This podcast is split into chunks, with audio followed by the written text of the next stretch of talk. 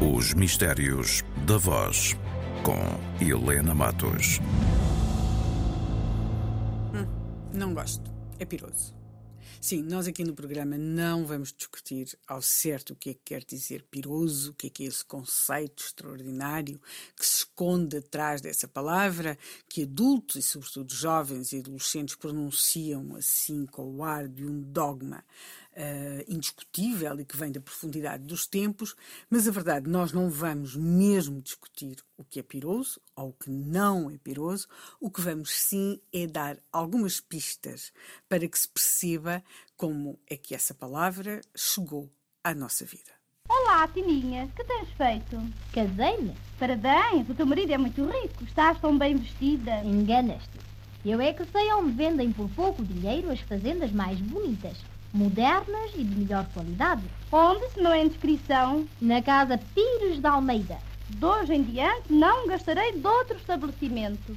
Casa Pires de Almeida, Rua Augusta 275. Seriam pirosas as fazendas escolhidas pela Tininha? Afinal, o que é que o piroso tem a ver com este caso? Bem, para o percebermos, se calhar vamos fazer-nos convidados para a festa dos Mascarenhas. Já te disse que não vou à festa dos Mascarenhas. Porquê? Porque não tenho vestido capaz. Manda fazer um novo. Estás contente? Estou, mas com a condição de comprar a fazenda na casa Pires de Almeida. Está bem. Ficarás bem servida e gastas pouco dinheiro. Casa Pires de Almeida, Rua Augusta 275. Pois é. O cerne da questão do piroso não estava nem nos mascarenhas, que iam dar uma festa, nem sequer no bom ou no mau gosto da Tininha, mas talvez esteja naquela casa Pires de Almeida, expressão tantas vezes repetida e, sobretudo, tão enfaticamente pronunciada aos microfones do Rádio Clube Português pelas vozes das estrelas da casa, como acontecia com a locutora Mary, que aqui ouvimos em parceria com José de Oliveira Cosma. Seja pelo que for, estima-se que este da Casa Pires, tecido da Casa Pires, próprio da Casa Pires, acabou a dar origem à tal palavra piroso. Pires, piroso, ou seja, próprio da Casa Pires. Adeus, Angélica.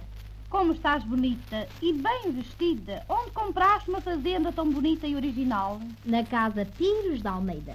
Sim. A Casa Pires de Almeida apresenta sempre o melhor sortido de sedas, lãs, veludos e de todas as fazendas adequadas às várias estações. Pois comprarei sempre na Casa Pires de Almeida.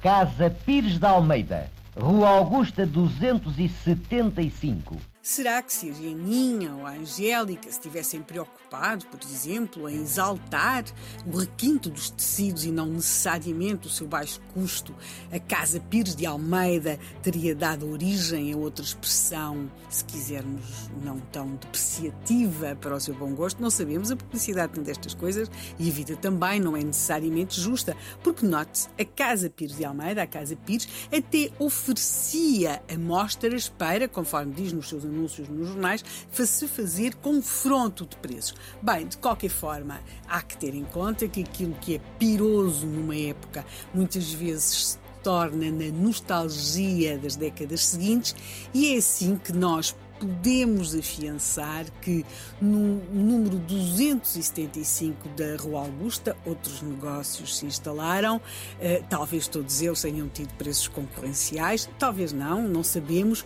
mas o que temos a certeza é que nenhum deles nos quis levar à festa dos Mascarenhas, nenhum deles nos fez conhecer a Geninha, a Tininha, a Angélica e muito menos nenhum deles nos deixou uma palavra que continuamos a repetir e a ouvir, embora nem não saibamos exatamente explicar ao que é que ela corresponde. Os Mistérios da Voz, com Helena Matos.